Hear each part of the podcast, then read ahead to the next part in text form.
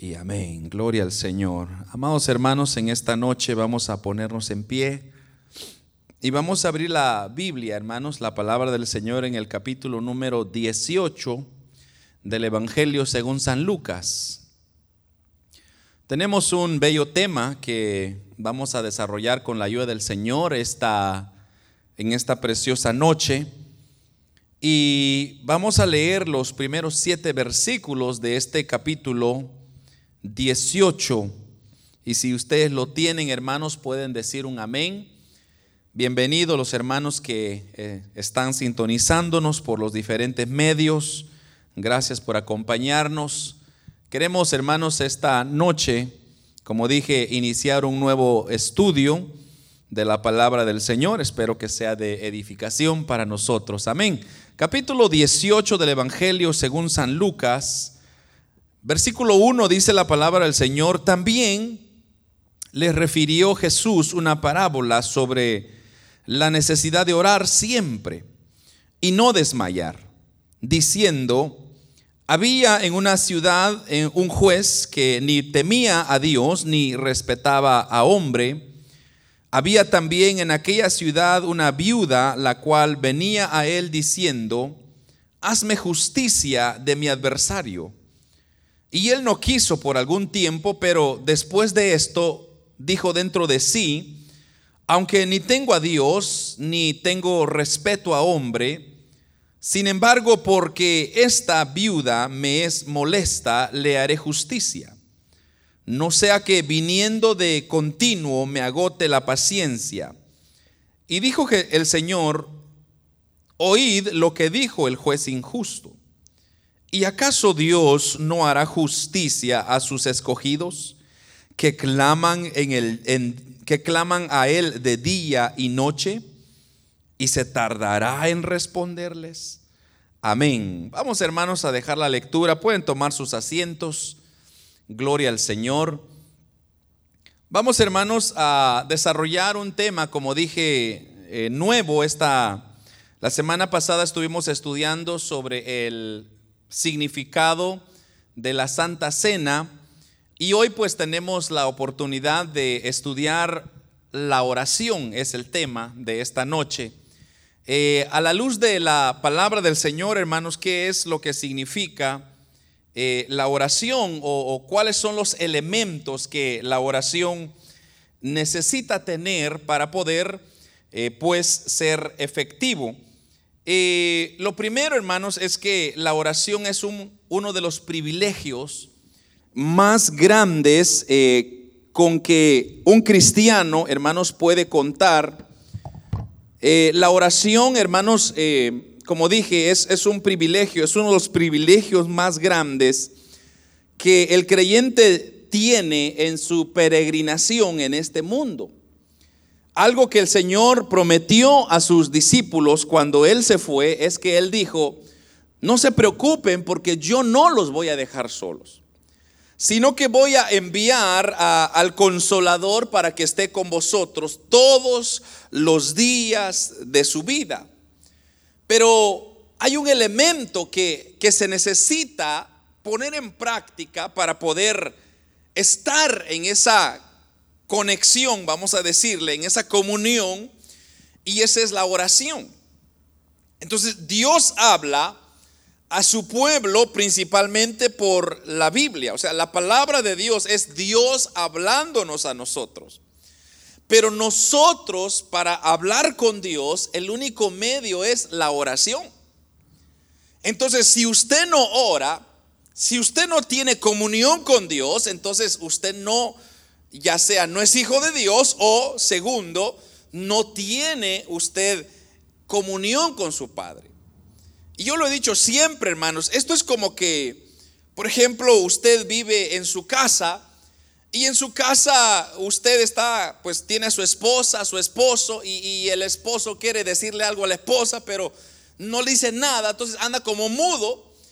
Ahora, la cuestión es, ¿Cómo se podría desarrollar una relación sin comunicación? O sea, ¿cómo le diría usted te amo o cómo le pediría usted algo si usted no se comunica? Entonces ahí ocurre lo que nosotros llamamos una conversación, unas palabras que salen de nuestra boca para simpatizar o para expresar o para preguntar o para decir o para informar, pero sería raro de que uno pasaría con su pareja o con su padre o con su hijo y no comunicarse. Entonces el creyente es de igual manera, sería bien raro, bien feo, bien, bien terrible el que no haya una comunicación con el padre, con el hijo. Fíjese que hay personas, hay teologías que inclusive la gente piensa, hoy en día, en siglo XXI, la gente piensa que Dios ya no habla. Hay gente que sigue pensando que Dios solamente habló en el, en el Pentecostés, hayan hecho de los apóstoles, y cuando ellos se murieron, pues se murió también Dios y Dios ya no habla. eso está raro, hermano, porque ¿cómo vamos nosotros a confiar en un Dios que no habla? Entonces ya seríamos, ya sería un ídolo, pongamos un ídolo acá, porque el ídolo no puede hablar, no puede escuchar, no puede decir nada, pero Dios no es así. Dios es un Dios que le encanta comunicarse con sus hijos. Pero es necesario que su hijo también pueda venir constantemente a su presencia. Fíjese que Primera de, Tesalonicenses capítulo 5 versículo 17 dice, orad sin cesar. Mire la instrucción que se nos da ahí.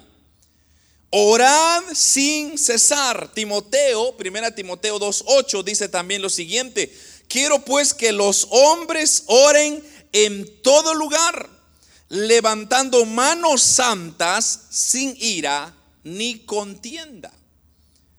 Hermano, cuando la palabra nos instruye entonces, y fíjense que toda la Biblia está saturada de este tema, pero muchos de nosotros a veces no echamos mano de esta de este recurso tan especial. Y es que la oración, hermanos, debería de ser algo natural en nosotros. La oración es, debería ser algo natural, pero también algo necesario en nuestra vida, como así como usted necesita el aire para respirar, la oración necesita también estar en nuestros lomos todos los días. O sea que el día que usted no ora es el día que usted se quede como un pez sin agua. Es como que usted, hermanos, o usted se mete al fondo del mar y mantenga su respiración. Vamos a ver cuánto tiempo va a durar. No va a ser mucho.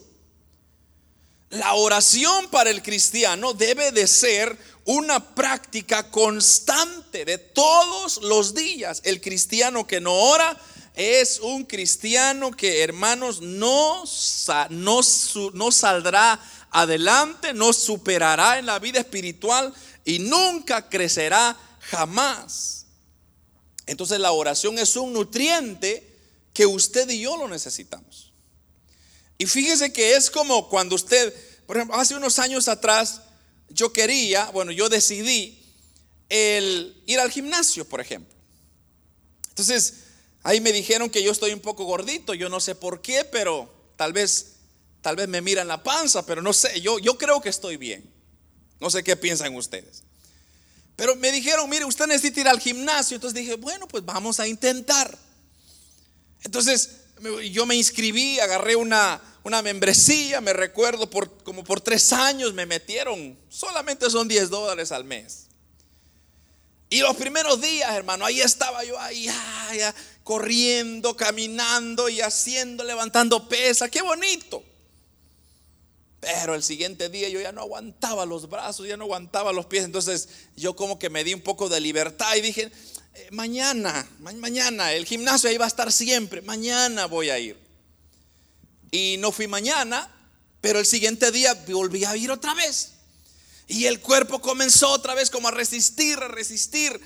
Y, otro día, no, no, un día sí, un día no. Hay que ser sabio, hermano, hay que ser sabio. Y de repente ya no iba porque había un compromiso, porque había otra cosa.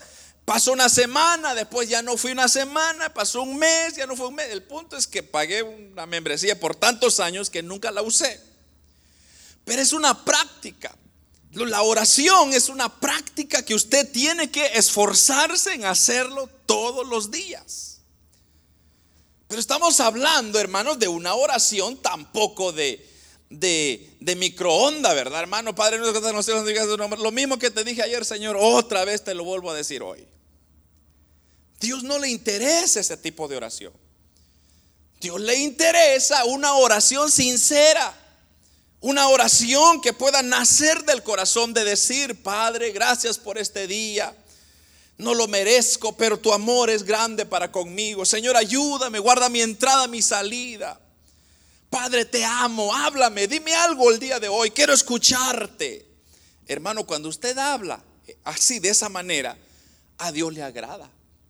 ¿Por qué? Porque Dios lo que está esperando es que usted y yo tomemos la oración como algo natural, como es que es parte de nuestra vida. Así como usted puede hablar, usted puede escribir, lo hace naturalmente. La oración debería ser algo natural. Una de las, una de las cosas, como uno nota, y fíjese que esto, hermano, es, como le digo, es como el ejercicio. Es como una, usted sabe cuándo una persona está yendo al gimnasio y cuándo no hay, evidencias que usted no necesita que le digan. Entonces, cuando yo le dije a usted, yo no sé por qué la gente piensa que yo necesito ir al gimnasio, usted se rió. ¿Pero por qué se rió? Porque hay evidencias que dejan decir, no, pues el hermano está panzón y cachetón. hay evidencias que demuestran que yo necesito ir al gimnasio. Entonces, de igual manera, el cristiano muestra las evidencias cuando ora y cuando no ora. Hace una, hace una, bueno, hace un tiempo atrás, alguien me contó como un, tipo chiste, no sé, sí, creo que es un chiste, donde iba un cristiano en un avión y, o sea, yo no le voy a contar el chiste porque no vengo a contar chistes, pero vengo a, más que todo la ilustración que quiero que usted entienda. Que el avión se venía cayendo y entonces alguien dice, ¿habrá algún cristiano aquí que ore porque ya nos vamos a morir todos? Y levanta la mano uno y dice, pues por favor ayúdenos a orar porque ya vamos a, ya vamos a caer. Y el, el, hermano, supuestamente el cristiano, dice, bueno hermanos, vamos a orar por la ofrenda el día de hoy. Tipo chiste, ¿no? Pero vamos al punto que la persona saca su naturalidad cuando está frente a una situación. Entonces, una persona que no ora, se mira, se nota. ¿Por qué? Porque es una persona que siempre anda triste. Es una persona que siempre anda amargada o amargado. Es una persona que no vive en paz. Una persona que no ora es una persona que no disfruta la vida. Sino que toda la vida es estrés, toda la vida es carga, toda la vida es problema. Pero el que ora también muestra sus frutos. La persona que ora, dice la Biblia, vive tranquilo y confiadamente en Dios. ¿Por qué? Porque sabe en quién ha puesto su confianza. Entonces, quiero que se grabe esto. El que profesa ser cristiano y no tiene una comunión íntima con Dios por medio de la oración, es un cristiano solamente de nombre. Y perdone que se lo diga así tan, tan claro. Pero un, un cristiano, una persona que diga, yo soy cristiano evangélico, qué bueno por usted. Pero si no tiene una comunión íntima con Dios por medio de la oración, entonces es un cristiano de nombre nada más. Pero nosotros somos reconocidos cristianos creyentes. ¿Por qué? Porque nos parecemos a Cristo. Porque nosotros, hermanos, reflejamos a Cristo en nosotros. ¿Y qué ejemplo nos dejó Cristo? Cristo nos dejó siempre el ejemplo de la oración. Todo el tiempo usted nunca va a ver a un Cristo de frente a un televisor. Toda la vida fue cuando el Señor despedía a la multitud, Él siempre iba a orar. ¿Y sabe por qué Él iba a orar? Por ejemplo, allá en el ejemplo de la multiplicación de los pases y los, peces, cuando alimentó a cinco mil personas, dice a cinco mil hombres sin contar los, los niños y las mujeres, entonces, era un día muy, muy cansado, un, un día muy desesperado. Entonces viene el Señor, despide a la multitud y dice, y se fue a orar porque la gente venía a exaltarlo a él como un rey. Y fíjese que ahí me da a mí a, mostrar que él estaba cuidando su orgullo. Porque es fácil, hermano, cuando la gente lo exalta y lo adora a uno y dice, es que es hermano, es que es hermano. Entonces ya comienza usted a decir, ay, sí, sí, hermano, perdón, disculpe, pero es que es cierto, yo sí soy alguien. El orgullo. Y Cristo, antes de que se le subiera el orgullo, él iba a orar. Mejor iba a orar. Señor, quítame esto. Señor, que el orgullo no me vaya a afectar. Pero la oración fue un, estilo de vida que Cristo nos enseñó a través de su palabra. Pero mire, ¿cuáles son los requisitos entonces para recibir respuesta a través de la oración? Tal vez usted ha estado buscando alguna respuesta en la oración y usted no la ha recibido hasta ahorita. Entonces, la pregunta es ¿por qué? Pues aquí le va los requisitos que Dios espera en sus hijos para, para recibir respuesta a la oración. Y el primer elemento lo encontramos en Santiago capítulo 1, versículo, versículos 5 al 6. Mire lo que dice Santiago capítulo 1, versículos 5 al 7. Dice, y si alguno de vosotros tiene falta de sabiduría, pídala a Dios, el cual da a todos abundantemente y sin reproche, y le será dada. Pero mire esto, pero pida con fe, no dudando nada, porque el que duda es semejante a la onda del mar que es arrastrada por el viento y echada de una parte a otra. Entonces no piense pues, dice el versículo 7, que en tal haga que recibirá cosa alguna del Señor. Aquí claramente él está, Santiago está aclarando el primer elemento que se necesita o requisito que se necesita para recibir una respuesta de Dios en la oración y es la fe. O sea, si no hay fe, usted no va a recibir nada. Cuando usted ora, tiene que tener fe. ¿Y cuál es esa fe, hermanos? Esa fe de creer de que Dios está ahí oyéndolo. Esa fe es el elemento que Dios está, usted está creyendo en su corazón, que usted no, no nomás está diciendo unas palabras, sino que usted sabe que Dios está ahí escuchando cada palabra que usted le está diciendo. Y fíjese que la gente muchas veces complica la oración. Entonces, mucha gente piensa que para orar, hermanos, hay que, hay que comenzar, Padre nuestro que estás en el cielo, santificado sea tu nombre, venga tu reino, hágase tu voluntad en el cielo y en la tierra. Y usted puede comenzar ahí, y es cierto, pues deberíamos de comenzar ahí, pero la oración es tan sencilla como una conversación con alguien. La, la, oración es como que usted se sentara a platicar con otra persona a la par suya. Entonces, ¿Qué es lo que usted hace cuando platica con alguien? Usted platica naturalmente y comienza a expresar naturalmente lo que usted siente ahí en su corazón. Entonces el primer requisito para recibir respuesta a la oración es fe, según Santiago capítulo 1, versículo, versículo 5 al 7, porque el versículo 6 dice, pero pida con fe, no dudando nada. Segundo, segundo elemento, primera de Juan capítulo 5, versículo 14, ahí mismo unas cuantas hojitas para atrás o adelante dice, y esta es la confianza, dice Primera de Juan 5, 14, que tenemos en él que si pedimos alguna cosa conforme a su voluntad, él nos oye. Mire esto, hermano, esto está precioso. De acuerdo a la voluntad de Dios es el segundo punto ahí. Primero es fe, segundo es de acuerdo a la voluntad de Dios. Si usted va a preguntar algo a Dios, por ejemplo, usted podría decir, bueno, Señor, ¿con quién me voy a casar? Una pregunta que muchos jóvenes tienen hoy en día o solteros tienen hoy en día. ¿Con quién me voy a casar o con quién me casaré? Una de las cosas que usted tiene que tener en mente es que tiene que casarse con alguien que sea la voluntad de Dios. Porque muchas veces nosotros nos llevamos por lo que vemos enfrente, por los ojos. Pero a veces esa no es la voluntad de Dios. ¿Por qué? Porque lo que Dios mira, como hemos dicho siempre, es el corazón de la persona. Entonces la persona podría aparentar una cosa afuera y, podría ser algo físico. Y muchas veces nos guiamos solo por lo físico, pero dentro del corazón usted no lo sabe hasta que ya están amarrados. Y ahí está el problema.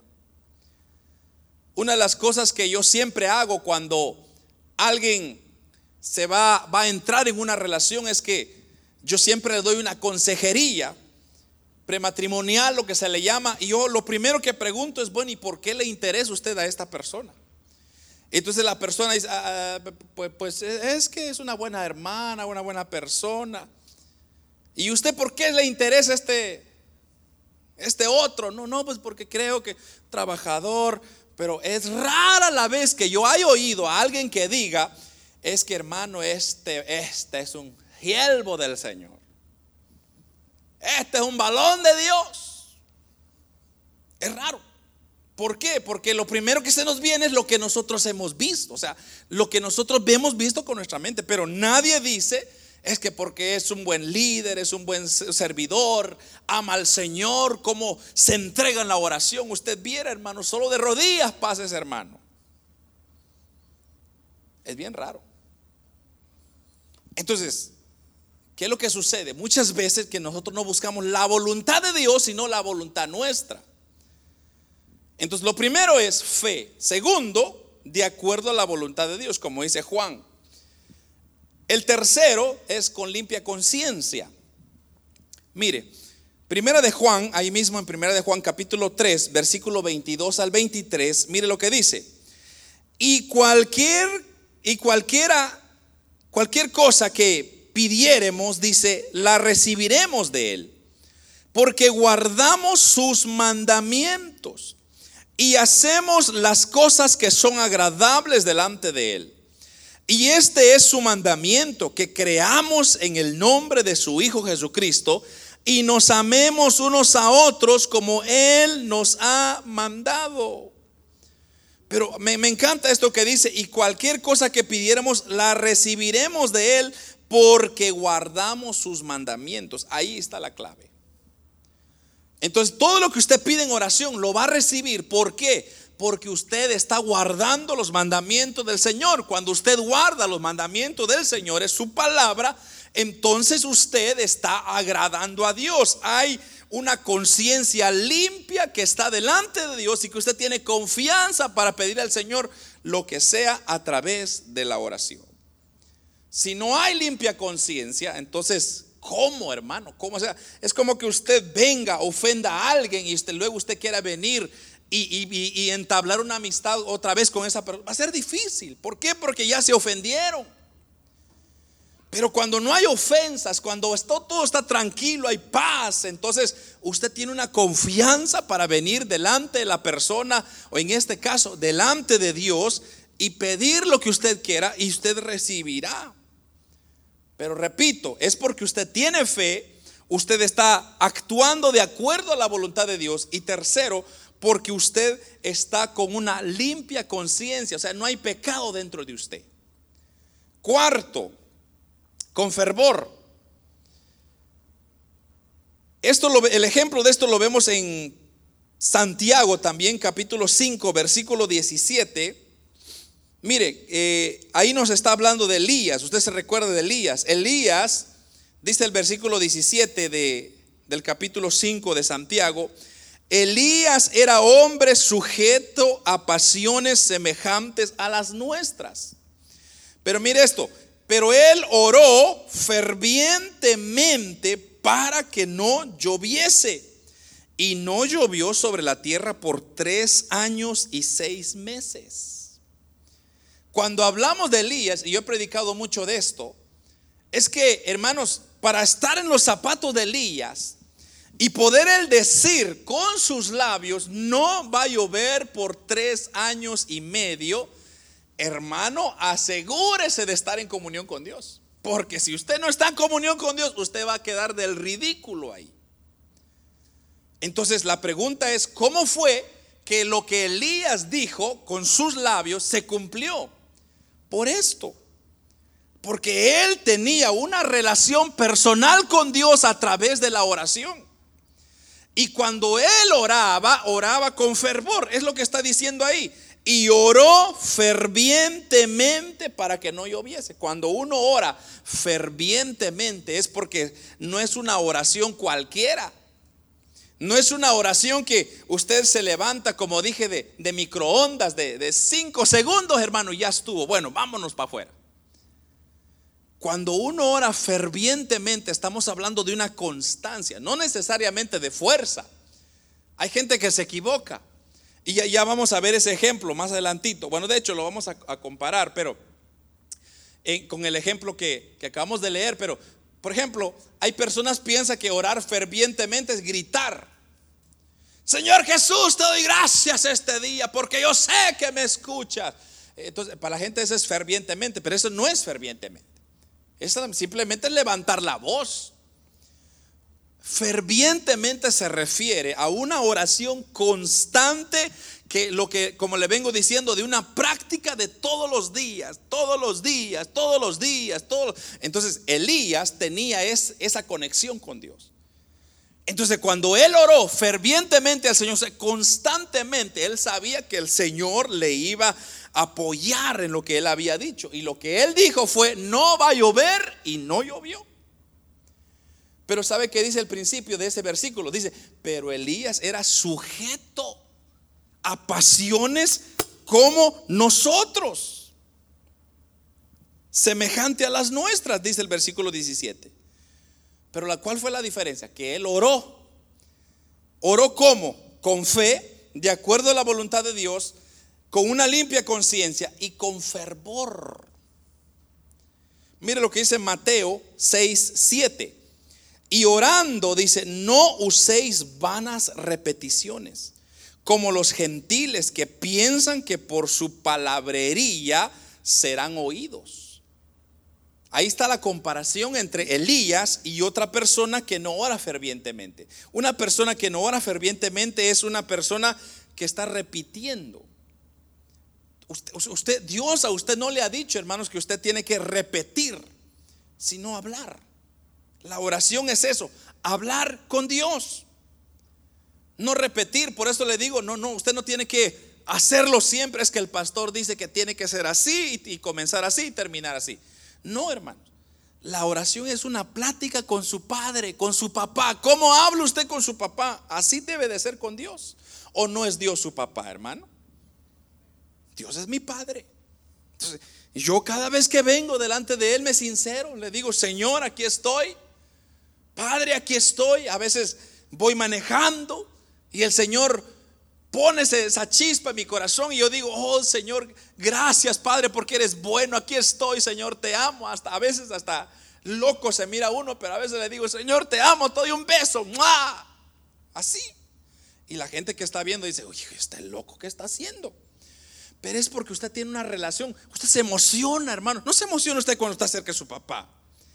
Hay una seguridad, hay un cuidado, hay, un, hay, una conexión tan directa que usted dice, ay Dios mío, gracias papito, ven para acá, porque si pudiera abrazarte, te abrazara. Esa era la relación que Elías tenía. Por eso que cuando Elías dice con sus labios, no va a llover, no llovió.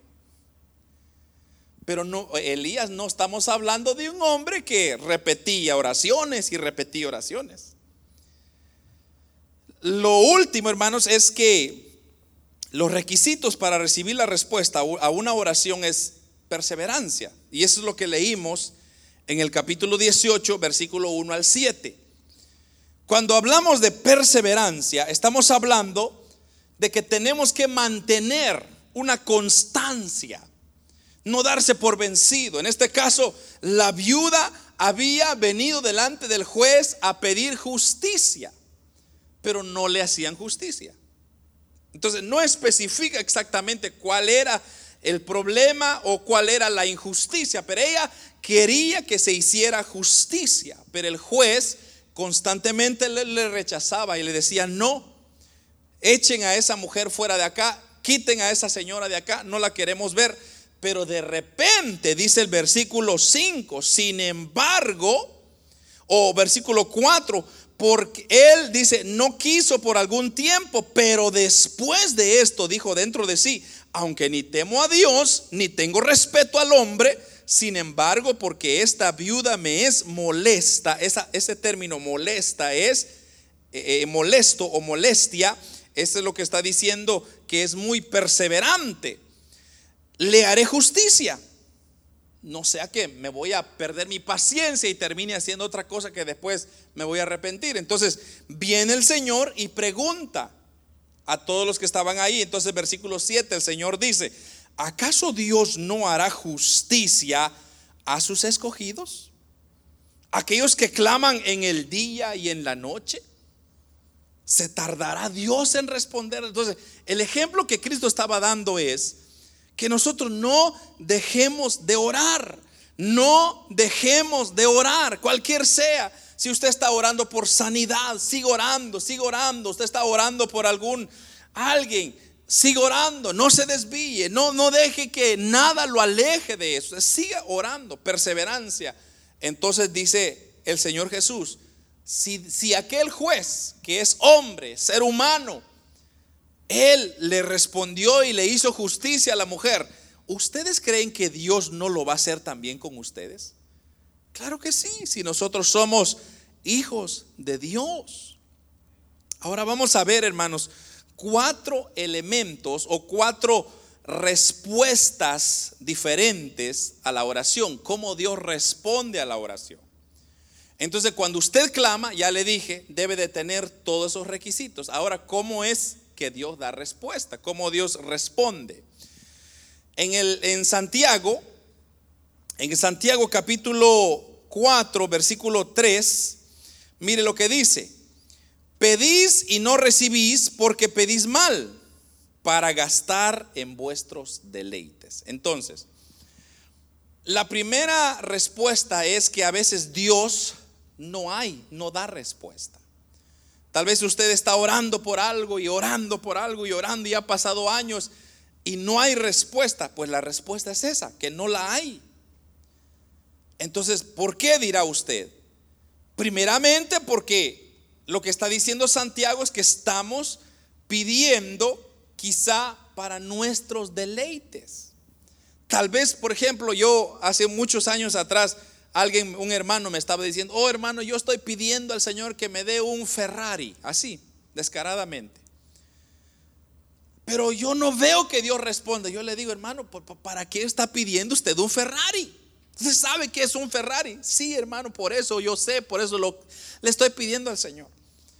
Y le digo, hermano, pero ¿no, ¿no cree usted que es una locura pedir por algo que quizá lo único que va, le va a traer es su misma vida. O sea, se va a ir a matar en un carro de alta velocidad. Entonces Dios lo que le está haciendo no le va a responder porque es para su deleite. Le va a caer mal. Pero él, según él, Dios le iba a dar, porque mucha gente dice, usted ponga, hermanos, la, ore por la casa de sus sueños, ore por el carro de sus sueños, ore por el esposo de sus sueños, ore todo por sus sueños. El problema es de que Dios no le va a dar algo que le va a hacer mal a usted. O usted le daría algo a su hijo que usted sabe que le va a ir mal. Nunca jamás. Yo no haría, yo no daría nada que, hermanos, lastimaría a mis hijos. Usted tampoco lo haría. Dios tampoco lo hace. Entonces, Dios a veces no responde. ¿Pero por qué no responde? Por lo que está diciendo ahí. Porque estamos pidiendo para nuestro deleite. Entonces, imagínese usted una persona, imagínese usted venga, hermano, con un Ferrari. Digamos que Dios se le da un Ferrari a usted. Yo le garantizo más que garantizado el 100% que cuando usted entra por ahí va a hacer una bullita, va a ponerle volumen al estéreo para que la gente lo admire y la chica de sus sueños, ahí se le va la respiración. ¿Qué está usted hablando ahí? Su deleite. Dios no quiere eso. Porque nosotros no estamos para eso. Entonces, para empezar, ni, ni piense orar por un Ferrari. Mejor el Toyotita que tiene el Corolla, hermano, o el Hyundai o el Kia, lo que sea, pero ese carrito no lo ha dejado tirado y no lo va a dejar tirado jamás. Pero bueno, esa es otra historia. Segundo, o sea, lo primero es cuando no hay respuesta. Lo segundo es inmediatamente. A veces usted está orando e inmediatamente Dios le da una respuesta. Mire lo que dice Isaías 65, versículo 24. Isaías 65, versículo 24 dice, y antes que clamen, responderé yo. Mientras aún hablan, yo habré oído. Mire esto, qué lindo esto, hermano. Porque lo que Dios está diciendo es, yo ya sé sus necesidades, yo ya sé qué es lo que ustedes necesitan, yo ya sé lo que ustedes van a pasar o necesitar, yo ya respondí. Antes que ustedes decidan clamarme a mí, yo ya les respondí, o sea, ya hay un adelanto. Y así es, obra Dios muchas veces. Dios ha respondido inmediatamente y a veces Dios no responde para nada. Pero esas son las respuestas de Dios.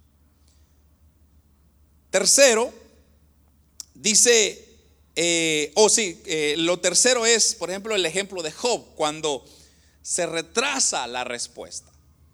En el caso de Job, hermanos, usted se recuerda de que Job estaba siendo castigado, digamos que injustamente, porque él era un hombre recto delante de Dios.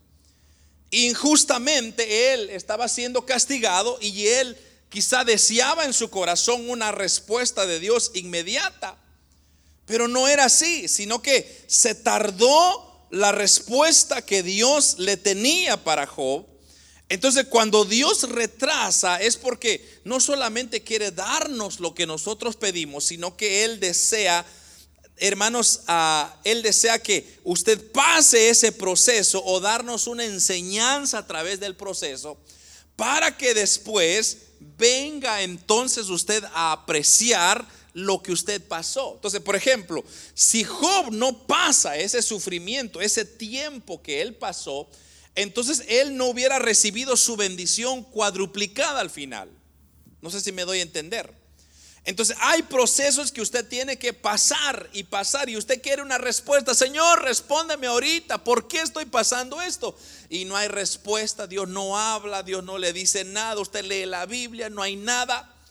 Entonces usted dice, bueno, pero entonces ¿dónde está Dios? Dios ahí está en su trono de gloria, siendo adorado por ángeles y arcángeles. Pero entonces, ¿qué está pasando? Lo que está pasando es que Dios está trabajando en usted. Tal vez hay, un, hay algo en usted que necesita ser controlado. Por ejemplo, tal vez su carácter necesita ser moldeado. Quizá tal vez su, sus palabras, su comportamiento, su actitud, su manera de pensar. Dios está trabajando en algo. Entonces, la respuesta de Dios está retrasada, pero que va a llegar, va a llegar. Y lo, el cuarto elemento es cuando se recibe algo diferente a lo que usted pedía. Esto está muy interesante, hermano. Mire, segunda de Corintios, capítulo 12, versículos 7 al 9. Segunda de Corintios 12, 7 al 9 dice, y para que la grandeza de las revelaciones no me exaltase desmedidamente, me fue dado un aguijón en mi carne un mensajero de Satanás que me abofeté para que no me enaltezca sobremanera. Respecto a lo cual tres veces he rogado al Señor que lo quite de mí. Y me ha dicho, bástate mi gracia porque mi poder se perfecciona en la debilidad. Por tanto, de buena gana me gloriaré, más bien en mis debilidades, para que repose sobre mí el poder de Cristo. Mire hermano, rapidito, no voy a comentar mucho, pero creo que está más obvio esto. El apóstol Pablo era un personaje que amaba a Dios, sí o no. Él creía en Dios, claro que sí. Él sabía quién era Dios, claro que sí. Dice la Biblia que sus paños de él los ponían sobre los enfermos y los enfermos se sanaban. Entonces, ¿por qué Pablo no se podía curar a él mismo? ¿Por qué el apóstol Pablo no se podía sanar? era porque Dios tenía una respuesta diferente para él. Y él está ahí claramente diciendo, tres veces le he rogado al Señor para que me quite, para que aleje de mí este, este problema que tengo, la cual he rogado tres veces para que lo quite de mí y me ha dicho, mejor basta, mejor tranquilo Pablo, tranquilo, bástate en mi gracia.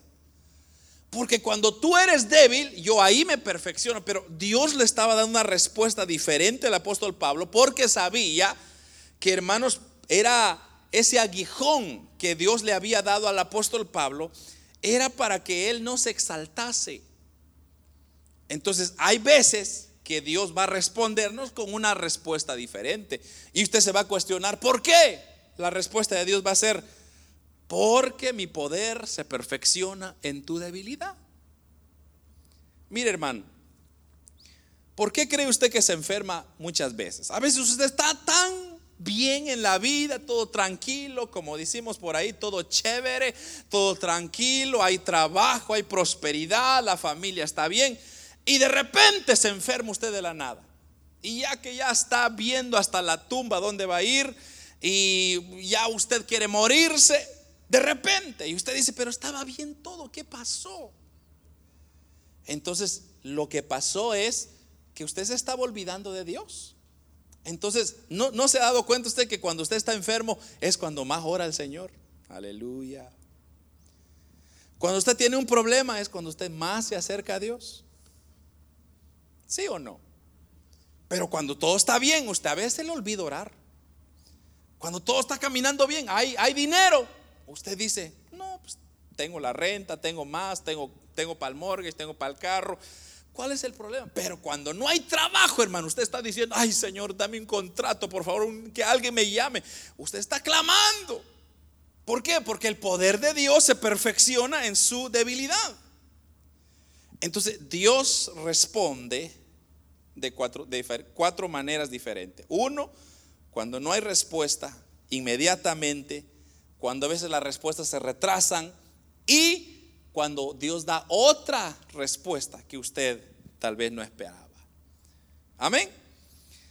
Por último, voy a ir rapidito, ya cerramos. Eh, ¿Cuáles son los tipos de oración? Hay tres tipos de oración.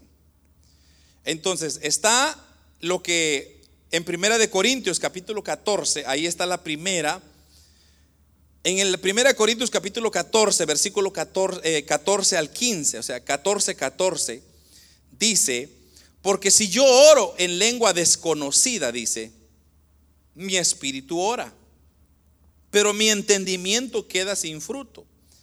¿Qué pues? Oraré con el espíritu, pero oraré también con el entendimiento.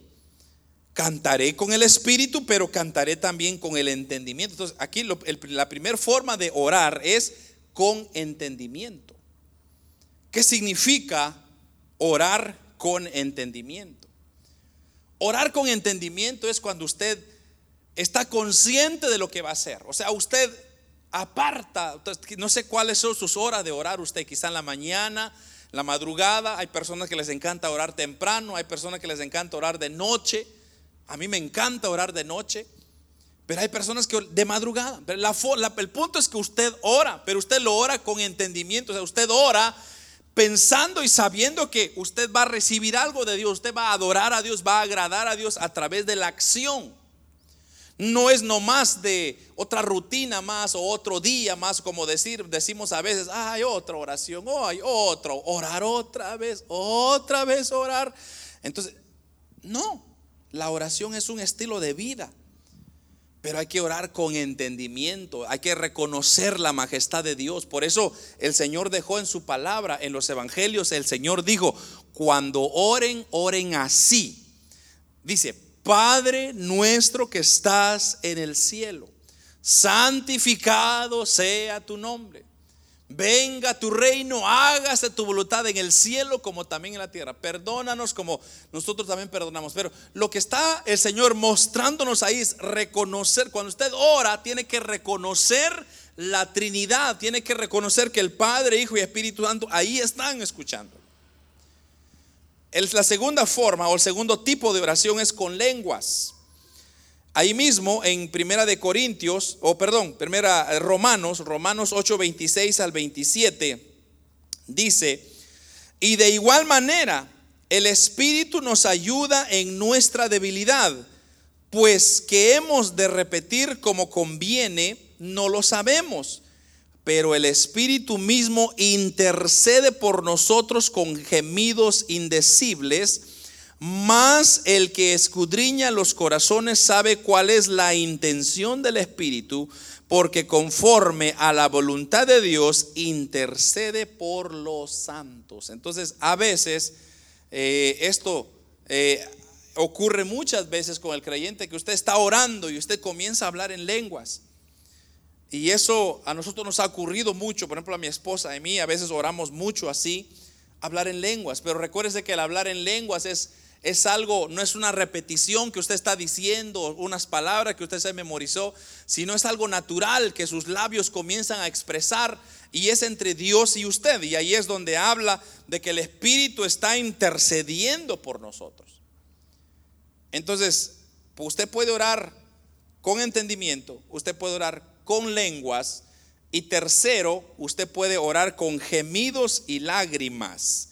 Hebreos 5:7 y Cristo dice, en los días de su carne, ofreciendo ruegos y súplicas con gran clamor y lágrimas al que le podía librar de la muerte, fue oído a causa de su temor reverente. Aquí hay una referencia que cuando Cristo estaba orando en el Getsemaní, no sé si usted se recuerda de esa porción, de hecho yo he predicado de, de esa porción, dice que el Señor estaba sudando gotas de sangre. ¿Pero por qué? Porque la presión era tanto que sus vasos sanguíneos, hermanos, se rompían y él comenzaba a sudar eh, sangre.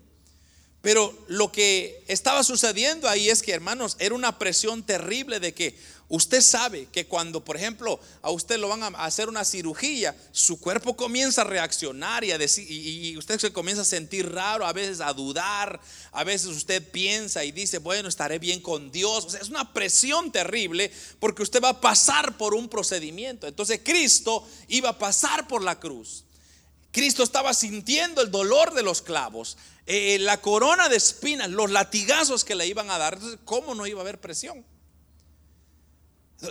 Ahí estaba él orando con gemidos y lágrimas delante de Dios para que, si fuese posible, dijo él, pasen de mí esta copa. Pero como era necesario, entonces él tenía que pasar por eso, por ese proceso. Es por eso, hermanos, que la oración es el que abre la puerta de las bendiciones de Dios. Por eso, hermano, no dejemos de orar. Una iglesia que no ora es una iglesia que no prospera, nunca jamás. No descuide la oración, hermano. Yo le suplico, por favor, agarre una rutina, trate todos los días de por lo menos, aunque sea cinco minutitos, aunque sean tres minutitos, pero ore bien, hermano, pero no lo haga por otra oración más. Hágalo con todo su corazón.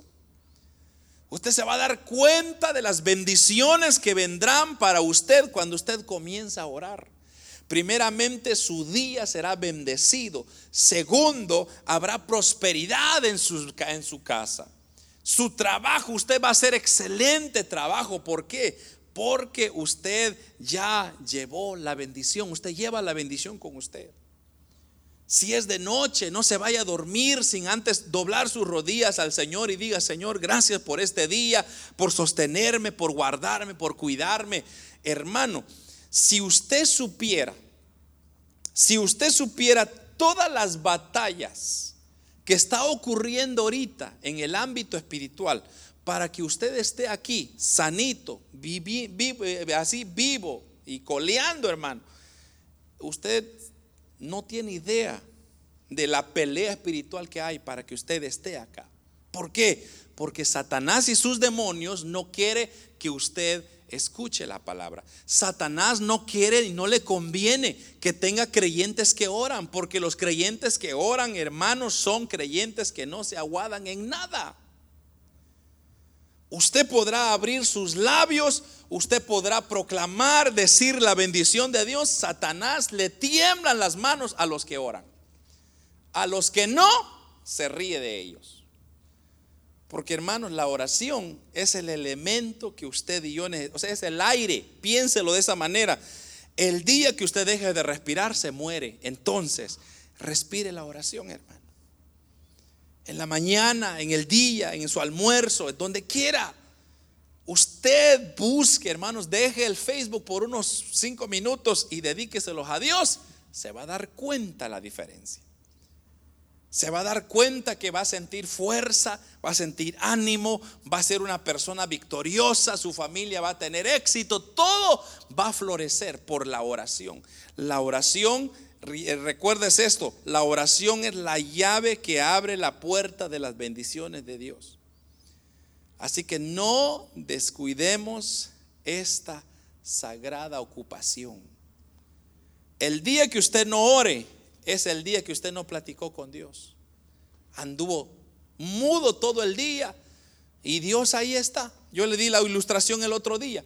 Aquí está el Señor. Y usted lo escuchó en la profecía. El Señor dijo, aquí estoy yo, hijo mío. Pero ¿lo cree usted? Usted dijo, voy a ir a encontrarme con mi Padre. Padre, aquí estoy. Gracias por haberme traído. Es maravilloso adorarte. cuando usted tiene eso, hermano, cuando usted trae eso, Usted no se preocupa quién llegó, quién no llegó, cuántos llegó, cómo llegó, qué vestido traía, qué camisa traía. Eso no importa. Lo importante es que yo fui a encontrarme con mi Padre. Eso, hermanos, es lo que debería ser nuestro anhelo y nuestro deseo. Yo espero que usted y yo mantengamos esa oración constante, hermanos.